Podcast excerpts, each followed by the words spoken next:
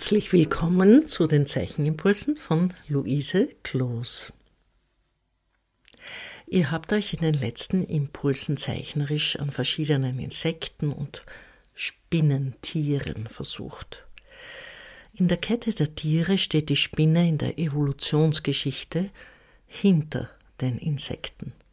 Spinnentiere haben acht Beine, Insekten haben sechs Beine das ist in gewisser Hinsicht ein evolutionärer Fortschritt. So winden wir uns in diesem Impuls der nächsten evolutionären Stufe zu, den Amphibien, im Speziellen dem Frosch. Was zeichnet die Amphibien aus? Das ist eine sehr spannende Frage, vor allem wenn wir uns dann weiter in Richtung nächster Stufe hangeln, das wären nach den Amphibien die Reptilien. Amphibien sind jedenfalls Wirbeltiere. Sie haben eine Wirbelsäule wie wir Menschen. Wer gehört dazu? Zum Beispiel Salamander, Lurchen, Kröten, Frösche. Damit sind die Amphibien gemeint. Sie sind wechselwarme Tiere. Das heißt, wenn es kalt ist, ist ihr Körper kalt und wenn es warm ist, können sie sich bewegen und ist der Körper auch warm. Deswegen müssen sie sich im Winter zum Schutz eingraben, sonst erfrieren sie. Amphibien leben zu Land und zu Wasser. Es gibt eine einzige Kröte, die nennt sich Schaufelfußkröte, die eine Zeit lang ohne Wasser überleben kann. Nur auf und von der Erde. Amphibien atmen vor allem über die Haut, aber nicht nur. Ihr wisst vielleicht, Säugetiere, Vögel und Reptilien atmen mit der Lunge. Fische atmen mit den Kiemen und Insekten haben Tracheen. Amphibien, wie zum Beispiel der Frosch, haben auch eine Lunge, aber sie nehmen den Sauerstoff vorwiegend über die Haut auf. Das ist das wichtigste Atmungsorgan für die Amphibien. Nebenbei bemerkt ist auch die Haut des Menschen ein großes Atmungsorgan. Wenn die Haut zu 80 Prozent zerstört ist, etwa bei Verbrennungsopfern oder Menschen, die Schäden beispielsweise durch Säuren erleiden, dann erstickt der Mensch, weil die Haut so ein wichtiges Atmungsorgan ist. Das ist bei Amphibien ganz explizit. Was sehr interessant ist und ein wichtiges Merkmal auch ist, ist, dass die Amphibien sich aus einer Larve hin zu einem erwachsenen Tier entwickeln. Das ist die Metamorphose, die Veränderung. Das bedeutet beim Frosch, dass es zunächst Eier gibt, aus den Eiern kleine Kaulquappen schlüpfen. Die haben zunächst einen langen Schwanz zum Rudern und Kiemen zum Atmen. Nach einigen Wochen entwickeln sich dann die Hinterbeine, dann die Vorderbeine und dann ist der Frosch fast fertig. Aber bevor er an Land herumhüpfen kann, passiert noch das Entscheidende. Der Frosch entwickelt Lungen. Das heißt, die Kiemen bilden sich zurück. Mit Kiemen kann man an Land bekanntlich nicht gut atmen, weil das Wasser durch die Kiemen fließt und der Sauerstoff, der im Wasser enthalten ist, in den Kiemen entnommen wird und das Tier so atmen kann.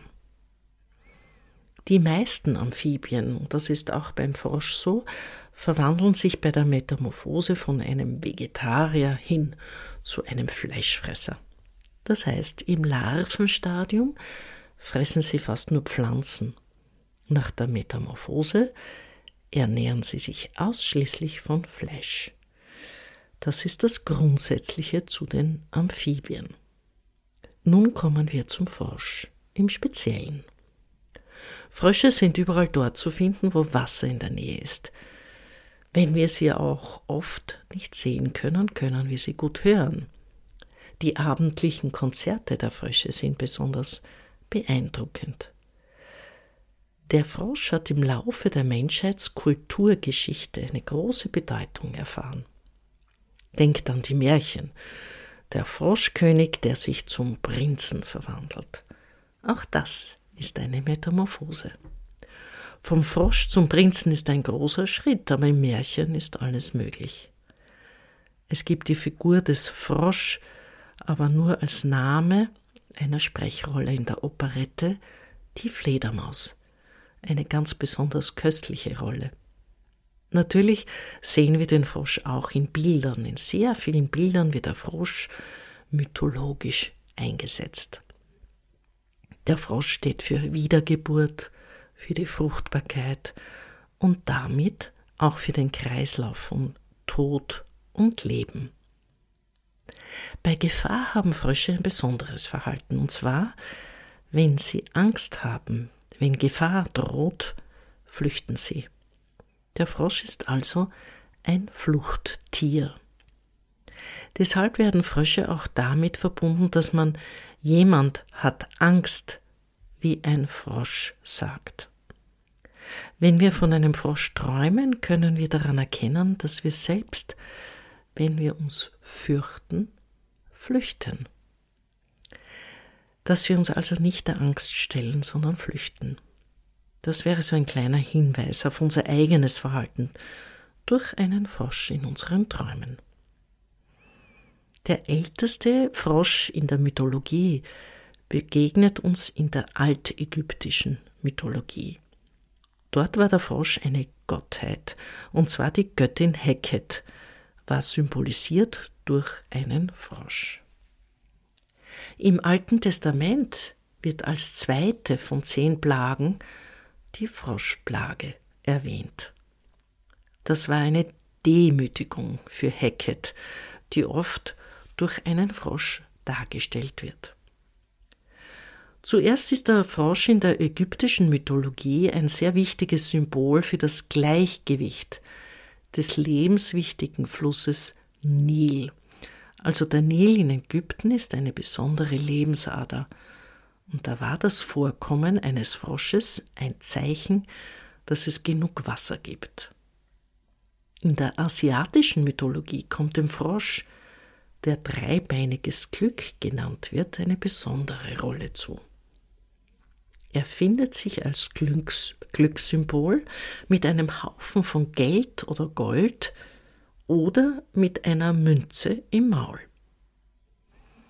In der Feng Shui-Theorie wird der Frosch mit dem Gesicht nach innen gerichtet in die Nähe der Haustür gesetzt.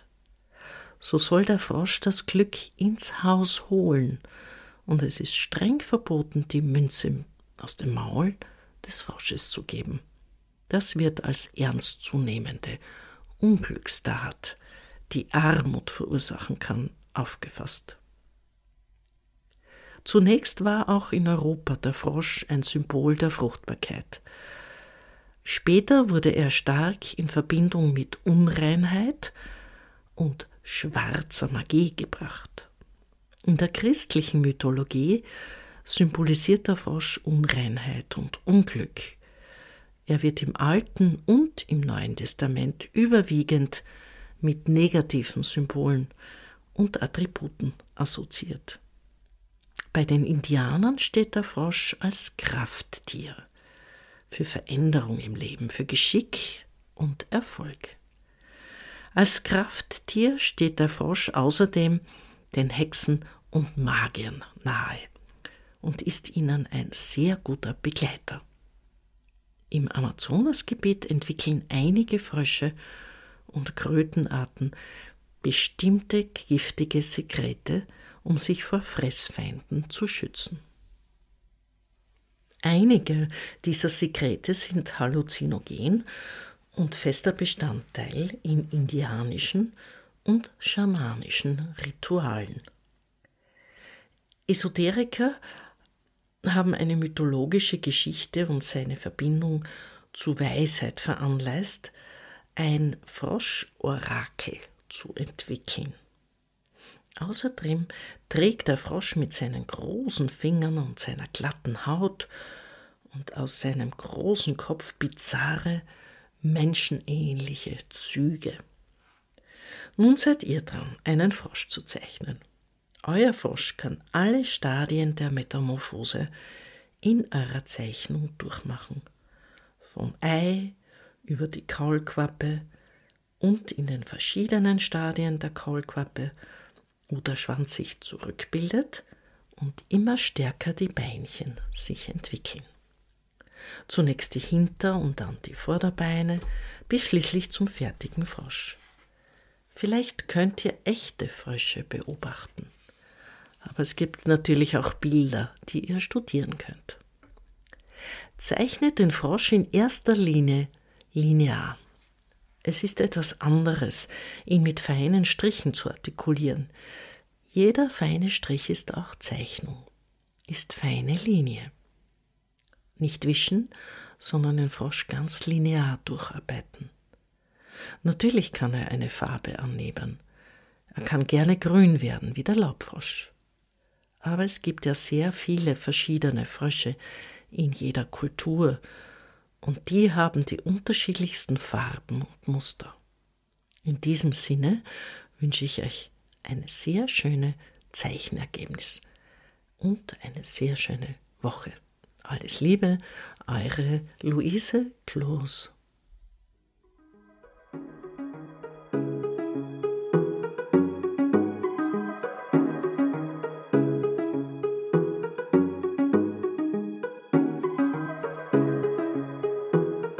Dieser Podcast wird im Rahmen von Kunst und Kultur im digitalen Raum vom österreichischen Bundesministerium für Kunst und Kultur und dem Land Steiermark Kultur finanziert.